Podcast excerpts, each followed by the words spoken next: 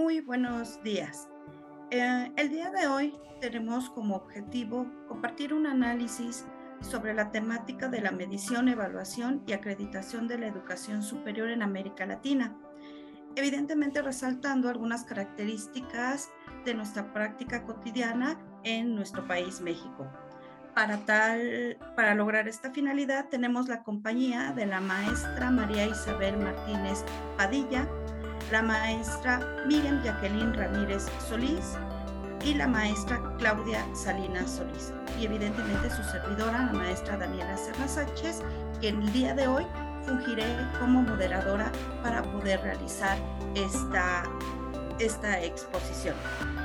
Pero bien, para que nosotros podamos empezar con esta temática, sí nos tenemos que remitir a el marco de referencia que estamos utilizando, que son las lecturas que nos proporciona la, la plataforma de la Universidad IES. La primera de las lecturas lleva por título La nueva fase de políticas de la calidad educativa y el Caribe Medición y Evaluación del Rendimiento Académico de Gallegos, publicada en la revista latinoamericana de Estudios Educativos en México en el año del 2008. La segunda lectura eh, lleva por título Problemáticas relacionadas con la acreditación de la calidad de la educación superior en América Latina de Martínez, Tobón y Romero, publicada en la revista Innovación Educativa en el año 2017.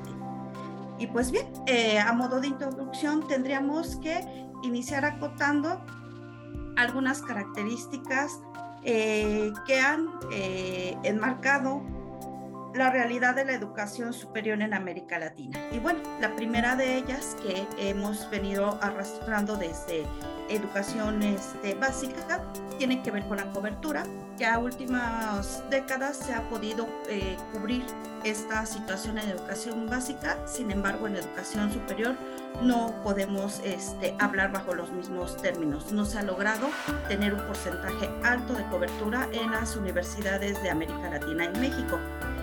También tenemos el, el factor de la calidad, la calidad que tampoco se ha podido ver el impacto en la, eh, en la calidad de educación que se ofrece en el nivel superior, la eficiencia terminal, eh, en cuanto a revisión de contenidos también no hemos logrado esa eficiencia tan anhelada en el nivel superior, el bajo rendimiento académico con el cual egresan este, los universitarios en América Latina y bueno, Evidentemente, también en este nivel, en el nivel superior, tiene que ver mucho los factores extraescolares, el contexto, la familia, las situaciones que se van desarrollando en los diferentes este, países van teniendo su impacto en la educación superior. Pero bueno, para no hacer abuso de la palabra, me gustaría que a través de una serie de preguntas fuéramos revisando estos diferentes tópicos.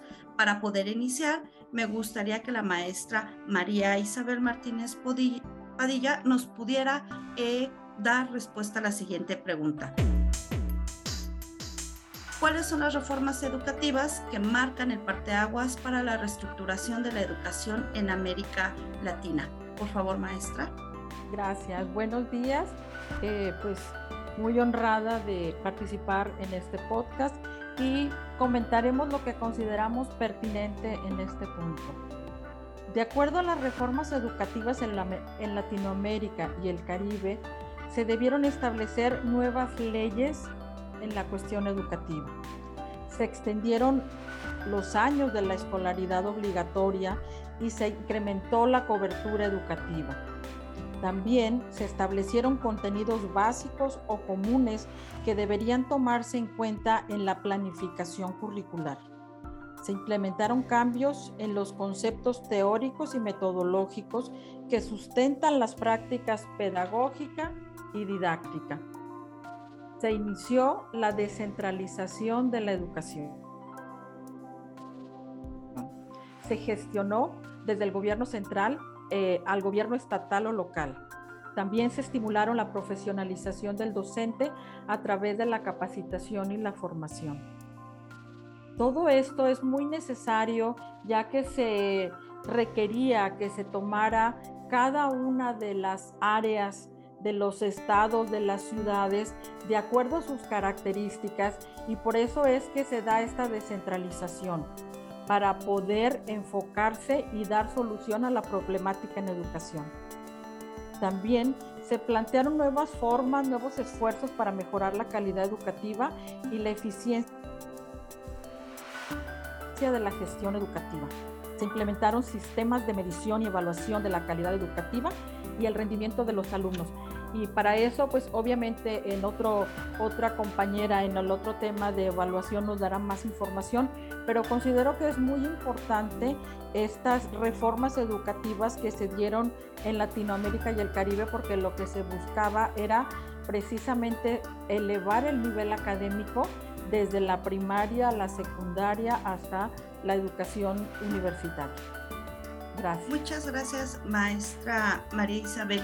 Eh, otra duda que surge a partir de su aportación, ¿qué compromisos internacionales asume América Latina y Caribe a inicios del siglo XXI que ha impulsado estas nuevas políticas de medición, evaluación y acreditación? Bueno, mira, hay eh, cuatro compromisos de los cuales yo considero los más importantes y los más, eh, pues ahora sí que eh, crearon una gran implementación de la educación en América Latina y el Caribe. El primer punto es la cobertura educativa. Buscan la necesidad de garantizar el aprendizaje en toda la población y en todos los niveles. Buscan también la universalidad de la enseñanza, es decir, se requiere que la educación primaria esté cubierta en un 100% en todas las escuelas de todos los países de Latinoamérica buscan el 75% de cobertura de la enseñanza de la educación secundaria. Esto es como principios básicos e importantes. Otro punto también es la educación básica de calidad. Establecen estándares los cuales deben de cubrir los maestros, los docentes que se encuentran impartiendo la educación básica.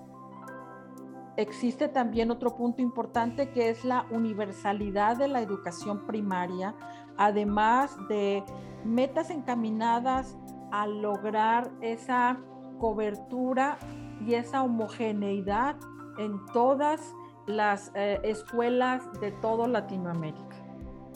Creo que podemos con esto eh, darnos una idea de que el panorama que existía en ese momento pues era realmente deficiente y que se buscaba una mejora en, la calidad educativa para todas las escuelas, para todas las ciudades y para todos los países en Latinoamérica. Gracias. Muchas gracias, maestra Isabel.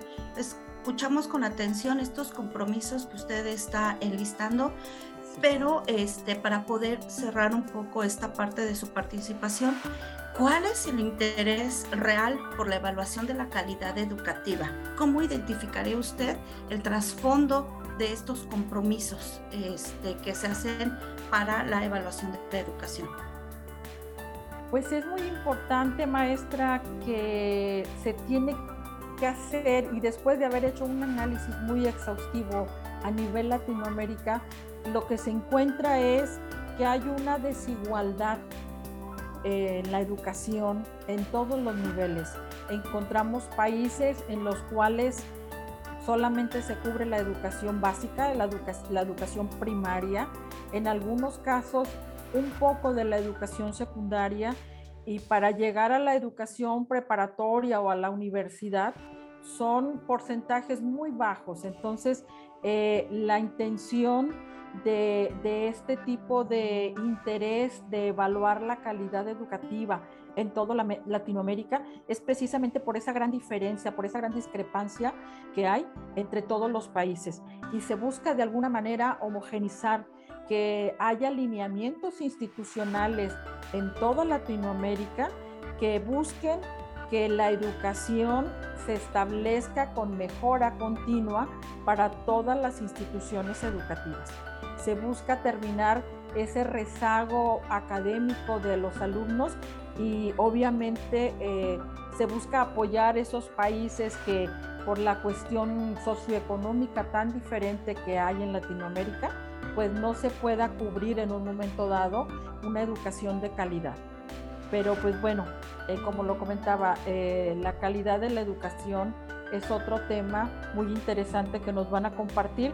Yo quisiera solamente comentar eso, que precisamente la discrepancia que existe en todos los países en cuestión educativa es un reflejo también de la cuestión social y económica. Y lo que se busca es mejorar en todos los niveles, eh, pues ahora sí que, pero sobre todo en el nivel educativo.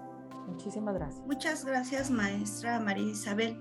Eh, me gustaría que para esta siguiente pregunta nos pudiera apoyar la maestra Miriam Jacqueline Ramírez Solís. Eh, bajo su análisis, maestra, que usted ha podido realizar, en términos reales, ¿considera usted que la medición y la evaluación permite mejorar la calidad y eficiencia educativa? Hola, buenas tardes. Muchas gracias por la invitación. Eh, respondiendo a la pregunta que, que me hace maestra, pues pareciera que estos elementos son importantes y que son como la varita mágica, pero desafortunadamente no es así. A pesar de que estos elementos contribuyen a la mejora de la calidad de la eficiencia educativa, no lo son todo. Se deben de considerar los distintos elementos del proceso educativo, así como los resultados de las evaluaciones y replantear nuevas políticas educativas eh, respecto a, a la calidad porque si bien es cierto que se han estado aplicando a través de los años distintos tipos de pruebas, por ejemplo en México la prueba PISA, este, obtenemos los resultados de la prueba PISA, pero las políticas educativas siguen siendo deficientes, por lo cual la calidad realmente no logra elevar. Miriam, eh, ¿por qué considera usted que el rendimiento académico de nuestros estudiantes sigue siendo inferior en comparación con otros países? Evidentemente a partir de estas diferentes pruebas que se han aplicado a los diferentes niveles en la educación este, en México. Aquí es muy importante considerar, yo creo, los contextos, porque a pesar de que pareciera que el rendimiento académico tiene que ver con factores internos, con cuestiones escolares, ha habido estudios que demuestran que el 60% del rendimiento escolar de los alumnos tiene causas extraescolares, mientras que el 40% restante involucra aspectos propiamente educativos. Con esto, pues simple y sencillamente vamos a observar que una desigualdad social, que esta misma desigualdad social se transmite como una desigualdad educativa. Eh, hay muchísimos ejemplos, yo creo que eh, nosotros como profesores frente al grupo lo observamos día con día, cómo a veces estas desigualdades sociales limitan a nuestros estudiantes de muchas maneras. Y bueno, además de las desigualdades sociales, también eh, la cuestión psicológica, la, la parte también este, la parte psicológica es súper importante en el proceso educativo. Afortunadamente, pues bueno, de, unos años para acá se le ha venido dando más impulso con distintos programas para atender esa parte que, si bien es muy importante, al igual que la parte económica y la parte familiar. Gracias. Muchas gracias, maestra Miriam. Eh, para que podamos abordar un poco más y adentrarnos, ya hablamos de medición, ya hablamos de evaluación, tendremos que adentrarnos un poco a estos procesos de acreditación que han tomado mucha fuerza y auge en el nivel superior. Para eh, lograr este objetivo, acercarnos a esta característica, me gustaría invitar a la maestra Claudia Salinas Solís que nos pudiera compartir este, su, su reflexión con respecto a las características de la acreditación en educación superior. Maestra Claudia, por favor. Hola, buenas tardes. Gracias, maestra Daniela. Antes de hablar sobre las características de la acreditación en educación superior, me gustaría mencionar la definición de acreditación, porque considero que es importante saber de lo que estamos hablando, conocer lo que estamos hablando. Entonces, la acreditación es entendida como un proceso voluntario por medio del cual una institución educativa se somete a la opinión de un organismo externo con la intención de obtener un reconocimiento público de la calidad de su quehacer educativo. Esto de acuerdo a Egidio y Hau 2006 Universidad de San Marcos 2009.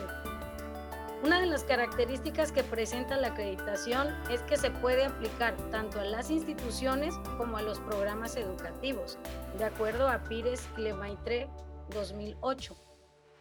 Inicia por la autoevaluación institucional, evaluación y opinión de pares académicos externos y finaliza con el informe de resultados sobre la acreditación de la calidad educativa, Medina 2011 y Contreras 2012. Muy bien, maestra Claudia. Eh, ¿Por qué se dice eh, que a pesar de que ya estamos en esta etapa en donde se acreditan las universidades, ¿por qué se dice que la acreditación se aborda desde un enfoque meramente administrativo? Bueno, si somos observadores, nos, nos vamos a dar cuenta que la acreditación de las instituciones educativas del nivel superior se han convertido en tan solo papeleo, trámites y pues no solo las del nivel medio superior, desde el nivel, desde el nivel básico, medio superior hasta la superior, se han convertido en solamente trámites, las de todos los niveles. Y esto lo podemos comprobar con el estudio realizado por Martínez, Íñiguez, Tobón y Sandoval en 2016. Precisamente la lectura que estamos analizando, que se llama Problemáticas relacionadas con la acreditación de la educación superior en América Latina. Y eso es lo que sucede precisamente en nuestro México. los principales resultados fueron que se tienen modelos de acreditación centrados en lo administrativo y no en el desempeño educativo. Buen Día 2011B señala que las IES, las instituciones de educación superior, han incorporado herramientas de la gestión empresarial para tener mayor transparencia en lo que hacen, buscando demostrar el cumplimiento de actividades, pero han descuidado la evaluación del desempeño en la formación de profesionales y el cambio social. Y esto se puede apreciar en los indicadores e instrumentos de organismos acreditadores como el COPAES y el FIMPES aquí en México. ¿Qué es el FIMPES?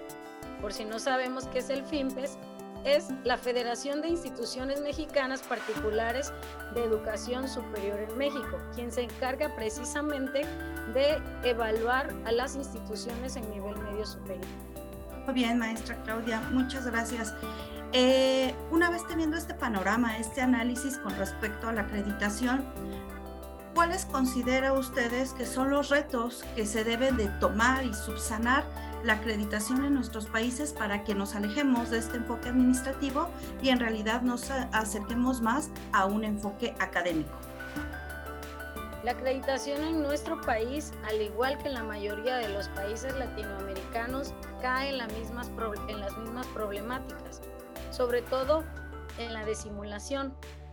Sabemos que en ocasiones en las instituciones donde trabajamos eh, nos piden generalmente actividades para presentar, vamos a decir, de manera mensual, de manera, de manera bimestral. Y en ocasiones lo único que hacen es checar si se cumple o no se cumplen con las actividades, independientemente del aprendizaje o no de los alumnos, porque lo único que les interesa es cumplir. Así que en mi México lindo y querido, tiene mucho que hacer en cuanto a acreditación. Hablar de calidad de educación en México parte desde contextualizar los programas y planes de estudio, que es lo que pretende la nueva escuela mexicana. Digo pretende porque sabemos que se han cambiado tantos modelos educativos que al final de cuenta terminan rezagados porque no se llevan a la práctica. No se puede estandarizar una evaluación para el control de calidad educativa. El reto más grande es primero crear nuestros propios planes y programas de acuerdo a las necesidades de nuestros estudiantes mexicanos Paso seguido, evaluar esos planes y programas para después aplicarlos de acuerdo a cada contexto. Y entonces poder evaluar a las instituciones tomando en cuenta la contextualización. Yo sé que esta frase va a sonar muy trillada, pero no se puede evaluar el desempeño de un pez fuera del agua. Gracias. Muchas gracias. Muchas gracias, maestra Claudia, por su aportación. Y pues bueno, a partir de este análisis y de estas diferentes perspectivas que cada una de ustedes ha ido presentando, me gustaría hacer una pregunta a manera de cierre para cada una de ustedes, este, compañeras maestras, que versaría en cómo se vive el día a día dentro de su práctica docente en lo individual estas políticas de medición, evaluación y acreditación. Me gustaría iniciar con este cierre eh, a través de esta pregunta y cederle la palabra a la maestra Isabel. Muchas gracias. Bueno, pues seré breve por cuestión de tiempo, pero quiero compartirles que en la institución en la que yo me encuentro laborando se establece un sistema de, medición y evaluación docente. Se aplican evaluaciones al maestro, se aplican una serie de encuestas a los alumnos para poder conocer un poco el desempeño del docente. Aquí lo interesante es que eh, de acuerdo a esos resultados, pues obviamente se busca dar capacitación y fortalecer esas necesidades que podemos detectar en un momento dado en esa evaluación. Respecto a lo que serían las evaluaciones a través de la FIMPES y la NUYES, pues bueno, ya establecen lineamientos que nosotros tenemos que en la universidad que este, estar constantemente observando y cumpliendo. Y en ese sentido, pues bueno, realizamos una evaluación institucional y esa evaluación va precisamente enfocada a alinear los resultados con los lineamientos que tanto la FIMPES o la NUYES pues nos comparten como obligatorios para las instituciones de educación superior. Gracias.